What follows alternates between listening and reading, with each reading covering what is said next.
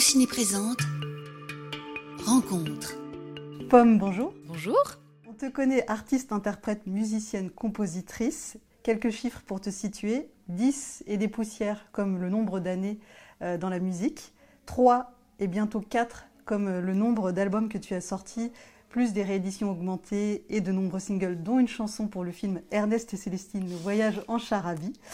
2 comme le nombre de victoires de la musique que tu as remportées. Et 1 comme le nombre de rôles que tu as interprétés au cinéma. C'est ce qui nous vaut cette rencontre aujourd'hui, ta première avec Allociné. Tu es la tête d'affiche de La Vénus d'argent, un film d'Elena Klotz, dans lequel tu joues avec Fianso, Sofiane Zermani et Nils Schneider, entre autres. Vous aimez l'argent? J'en sais rien, j'en ai pas. Mais vous aimez l'argent en général. Je pense que j'aimerais la liberté que ça me procurerait si j'en avais. Si aujourd'hui vous faisiez passer un entretien, quelle serait la meilleure question que vous vous poseriez? Est-ce qu'il y a une personne qui veut réussir plus que moi Et alors Non. On va revenir en détail sur cette Vénus d'argent, car il y a beaucoup de choses à dire. Mais c'est l'occasion parfaite pour nous de parler euh, de cinéma avec toi. En arpentant ton univers musical, créatif, on ne doute pas une minute que le monde du cinéma est quelque chose qui a une place importante. Et on va justement commencer avec cette place que le cinéma occupe dans ta vie. Si on se renseigne sur ton parcours, et arrête-moi si je fais fausse route, le cinéma était ta première envie avant même de devenir chanteuse. Oui, tout à fait, c'est vrai. Quelle présentation euh, élogieuse. Euh, c'est toutes mes, toutes mes victoires. On n'a pas parlé de mes échecs, mais, euh, mais oui, c'était ma première envie. Je pense que j'ai toujours eu envie de d'être dans la lumière et d'être vue. je pense que le cinéma, c'est un des métiers où on se sent Enfin, à l'époque, en tout cas, quand j'avais 7-8 ans, je pensais que c'était le métier où j'allais me sentir le plus vu. Après, l'expérience que j'ai hum, que j'ai faite du cinéma, je me suis rendu compte que ça demandait beaucoup plus d'humilité finalement que que ce que je pensais et que ce que j'imaginais à l'époque. Mais euh, en effet, c'était, euh, je pense, euh, cette envie de voilà de de performer, de de, de, faire de, des spectacles, de d'être d'autres personnes que la personne que j'étais. Et, en fait, j'ai fait quelques castings et puis après j'ai changé de trajectoire parce que je me suis rendu compte que j'avais aucun talent pour, pour jouer et que ça me mettait hyper mal à l'aise. Et en fait, j'ai vraiment fait des castings qui se sont pas mal passés, mais qui se sont pas passés, quoi. Enfin, où vraiment j'avais pas cette sensation de me dire, genre, ah, c'est vraiment ça que j'ai envie de faire. Et donc, j'ai arrêté de faire des castings très très tôt. J'en ai fait deux ou trois. Et au début du confinement, j'ai j'ai eu cette espèce de d'envie à nouveau parce que je me suis retrouvée confinée dans la maison de mes parents qui était la maison dans laquelle je faisais euh, les petites photos euh, pour faire pour les castings justement dans le jardin avec ma mère et je me suis dit ah j'ai l'impression que on sait pas trop ce qui va se passer euh, là dans les prochains mois dans les prochaines années et j'ai eu une espèce de pulsion et ce truc de d'actrice de, vouloir jouer est revenu complètement me hanter et donc, euh, j'ai contacté euh, mon équipe de musique en disant ben, j'aimerais bien trouver un agent de cinéma et j'aimerais bien euh, essayer de repasser des castings. et j'ai reçu le scénario d'Elena comme ça. Par mon agent qui, qui, m'a dit bah voilà il y a ce scénario on a on a je lui avais dit moi je veux juste pas jouer des rôles de musicienne mais à part ça je, je suis assez ouverte et je voulais pas faire de premier rôle pour commencer. Bon, ça c'était raté du coup, mais euh, mais je lui avais dit bah je me sens pas du tout légitime de faire un premier rôle. Je pense qu'il faut que je fasse d'abord quelque chose de d'un peu plus chill, un peu plus secondaire où je peux où je peux juste faire l'expérience du cinéma sans sentir que tout repose sur mes épaules. Mais en fait, j'avais été prise dans un film qui n'a pas pu se faire où j'avais un second rôle et du coup, la vie a fait que quand j'ai lu le scénario d'Elena, ben j'avais plus de film prévu et que j'ai accepté euh, enfin, Elena surtout m'a accepté dans son film parce que moi j'avais déjà accepté avant de passer le, casting et, je me suis retrouvée à faire ce premier rôle. Mais euh, oui, ça a toujours été, euh, ça m'a toujours fascinée.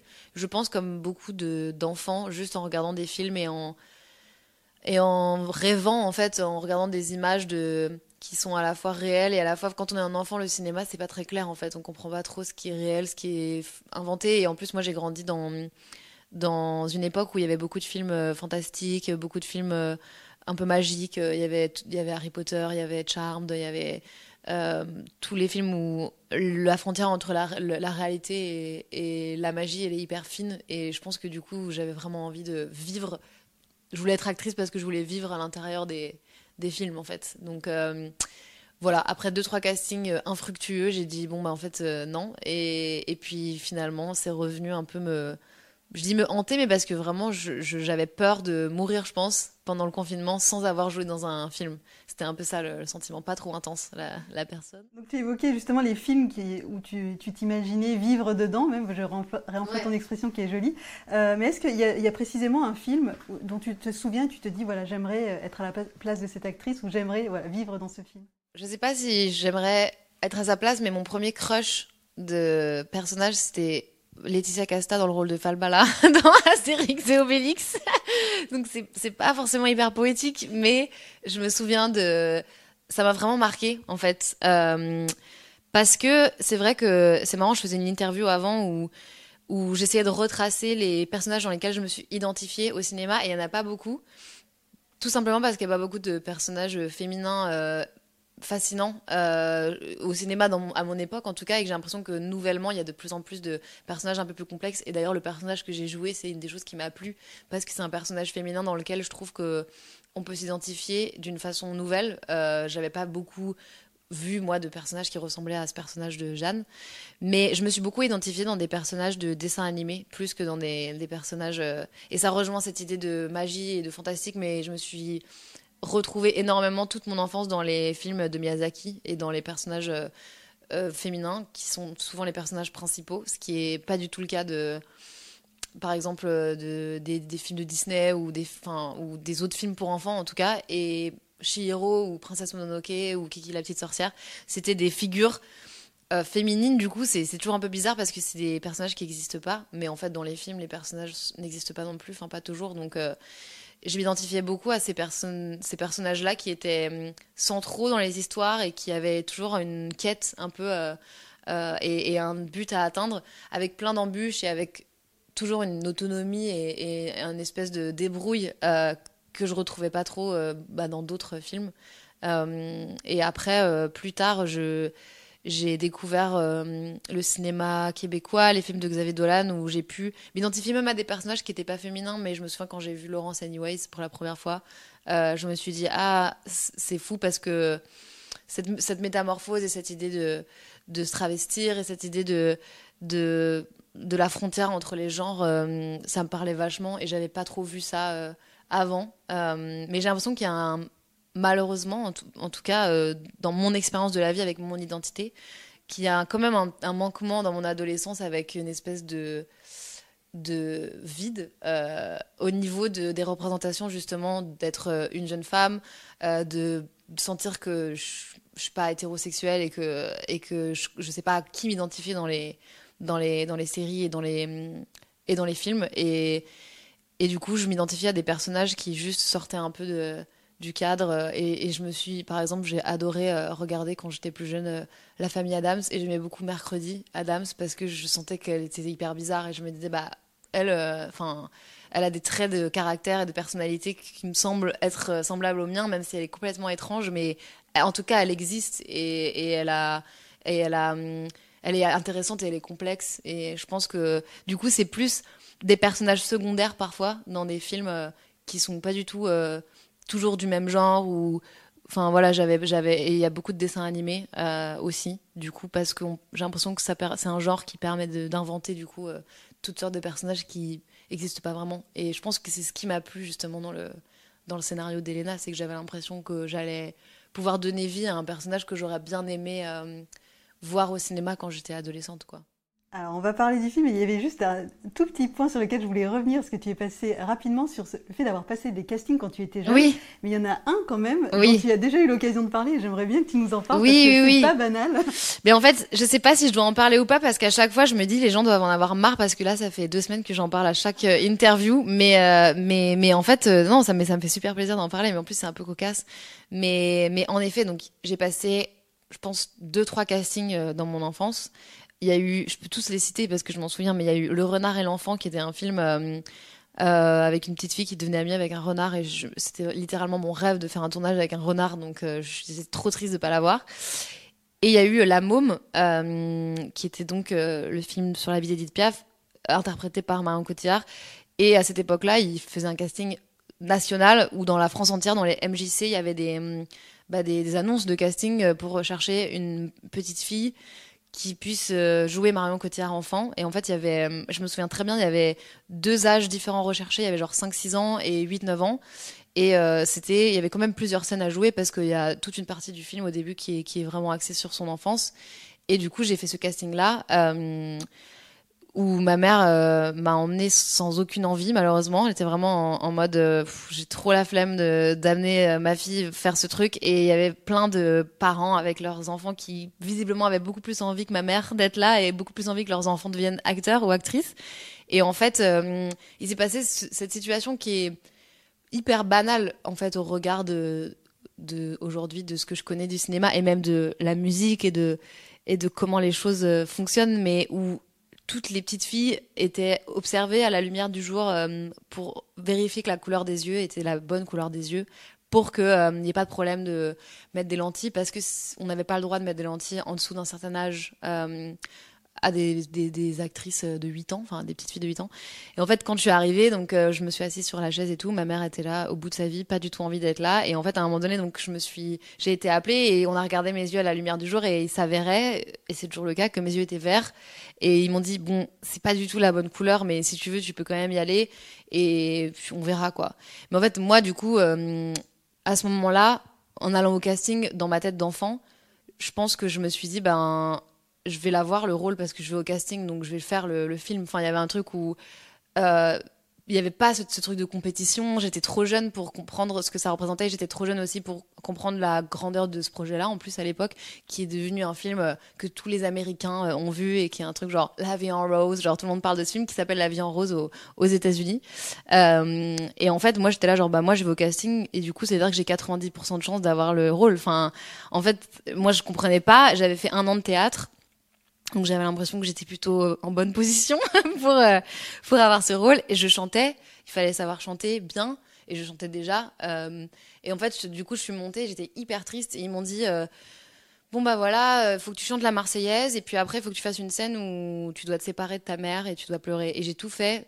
J'ai chanté la Marseillaise, j'ai pleuré des vraies larmes et j'ai jamais été prise et je me suis toujours dit que c'était parce que j'avais les yeux verts, alors que peut-être que j'ai été désastreuse à ce casting, mais en tout cas, ça m'a, dans ma tête d'enfant, je me suis dit, bah, j'ai pas, j'ai plus trop envie de faire ça, parce que si c'est lié à hum, des caractéristiques physiques hyper précises comme ça, et que je peux pas faire des rôles euh, pour des raisons euh, précises euh, qui sont liées à mon apparence physique, euh, enfin, je pense que inconsciemment, je me suis dit, j'ai pas, j'ai pas envie, et la musique, ça m'a permis de, de faire, de, voilà, de faire de l'art euh, et qui était pas uniquement basé sur mon apparence, même si c'est important aujourd'hui et que malheureusement ça reste euh, un critère euh, à plein d'endroits. Mais, mais voilà, on s'en foutait euh, d'avoir les yeux verts, d'avoir les yeux marrons et tout.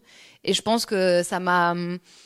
En tout cas, ça m'a donné un signe qui était plutôt euh, de ne pas faire ça que de faire ça. Euh, Je veux dire, si j'avais été prise dans, dans le film, peut-être que j'aurais fait d'autres films après et que, et que j'aurais eu des super expériences. Mais, euh, mais voilà, c'est c'est- c'est une expérience un peu drôle et. Et puis surtout, j'ai l'impression que Marion Cotillard et moi, aujourd'hui, on a le même âge et du coup, je comprends pas comment j'ai pu passer un casting pour jouer Marion Cotillard enfant. J'ai l'impression que on, presque on est de la même génération et je, me dis, j'espère que quand elle va voir peut-être les interviews, elle va pas être blessée du fait que j'ai j'ai passé un casting pour jouer elle enfant, alors que j'ai l'impression que quand on, si on était à côté, on, c'est comme si on avait 5 ans d'écart. Enfin, je sais pas, le, le gap, on dirait, c'est resserré avec le, les années, et du coup, ça me semble absurde d'avoir, euh, enfin, d'avoir pas un casting pour jouer elle enfant, même si euh, c'est pas la vraie vie, mais, euh, mais voilà. Vous pourriez jouer des sœurs. Oui, c'est ça. En fait, maintenant, j'ai l'impression qu'on a 3 ans d'écart. Dans la Vénus d'argent, ton personnage essaye de se faire une place dans le monde de la finance, se cherche un avenir, essaye de gagner sa liberté. La réalisatrice le présente comme un thriller d'apprentissage au féminin, aussi Mm. un thriller intime. Est-ce que tu peux ouais, nous parler un peu de, ce- de cette ambiance et de ce qui t'a plu? Parce qu'il y a vraiment, quand on me demande ce que j'ai pensé du film, je pense, je, pa- je pense avant tout à l'ambiance qui s'en dégage. Il y a vraiment Mm. un truc très singulier dès le début du film d'ailleurs. Oui, c'est vrai. Et hum, il y a quelque chose dans ce film qui est original dans les couleurs, la direction artistique, euh, le- les décors et hum, la façon dont les personnages sont filmés et qui est, je trouve qu'on n'a pas trop vu dans des films français de ma maigre euh, expérience de, cinéphile. Euh, et hum, qui fait beaucoup de bien, je trouve, qui est comme une ouverture sur un, un nouveau genre presque où j'ai l'impression qu'Elena, elle s'inspire de de plein de films différents, de films justement un petit peu fantastiques. Elle aime aussi beaucoup les mangas. Elle s'inspire de,